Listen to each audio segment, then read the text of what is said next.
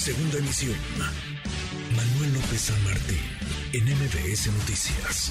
Gonzalo Monroy, director general de GMEC y especialista en el sector energético de México. Un placer saludarlo siempre. ¿Cómo está?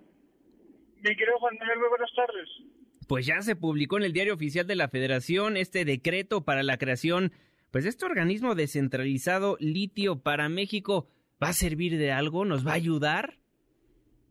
Pues mira, ahorita en su etapa inicial tendremos que ver literalmente de cuánto es el interés del Estado mexicano o muy específicamente de Morena y el presidente López Obrador. Ahorita justamente apenas en el siguiente periodo ordinario ya se va a negociar el presupuesto, veremos con cuánto presupuesto arranca y a partir de ahí podemos determinar cuánto van a poderle meter sobre todo a la parte de la exploración.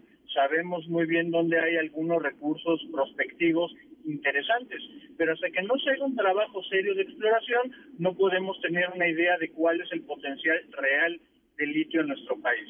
¿Y hay mucho litio en la República Mexicana para que se hable de este tema, para que se cree este organismo descentralizado? Qué buena pregunta. Yo te diría de que en realidad lo que estamos viendo es un potencial muy importante. Y es importante hacer esta aclaración en términos de que ese potencial no es un recurso eh, sitio o un recurso seguro. Tenemos que meter la inversión, tenemos que hacer la exploración para saber de cuántos recursos estamos hablando verdaderamente. Y una vez que ya tengamos esto, también hay, que atemperar un poco las expectativas.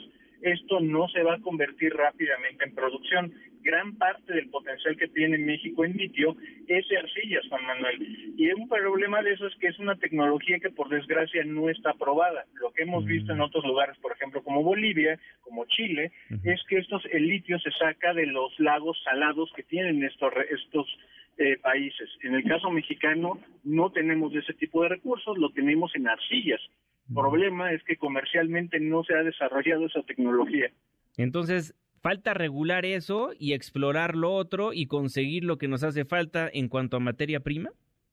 Efectivamente, y ahí hay que poner un, un asterisco importante a lo que se hizo justamente en esta, yo diría, estatización del litio, porque nacionalización siempre supimos que ya era de los mexicanos. Sí. La realidad es de que hay que entender también de que incluso cuáles van a ser las expectativas que tiene el gobierno mexicano con respecto a poder desarrollar la tecnología o las cadenas productivas. Es una tecnología que, como te digo, no está aprobada, no se ha desarrollado y tendremos seguramente que ser pioneros. Veamos cuánto tiempo nos lleva poderlo desarrollar. Nos informaba el canciller Marcelo Ebrard que la semana pasada, junto con el canciller de Bolivia, pues anunciaron una coordinación de sus empresas estatales de litio para aprovechar la experiencia boliviana en esta área. ¿Nos va a servir de algo? Es muy poco probable, porque la realidad es que en Bolivia se desarrolla, como te decía, se obtiene el litio de sus lagos salados, una especie como si fuera de sal, en el caso mexicano lo tenemos en arcillas, está incrustado en la tierra. Es una tecnología diferente, veamos si nos puede ayudar al menos en la parte de la prospección, de encontrar si tenemos otros recursos en el país acerca del litio. Bien, ¿y cuándo pudiéramos ver algún beneficio para la República Mexicana después de todo lo que nos acaba de comentar, si es que se hacen las leyes correspondientes?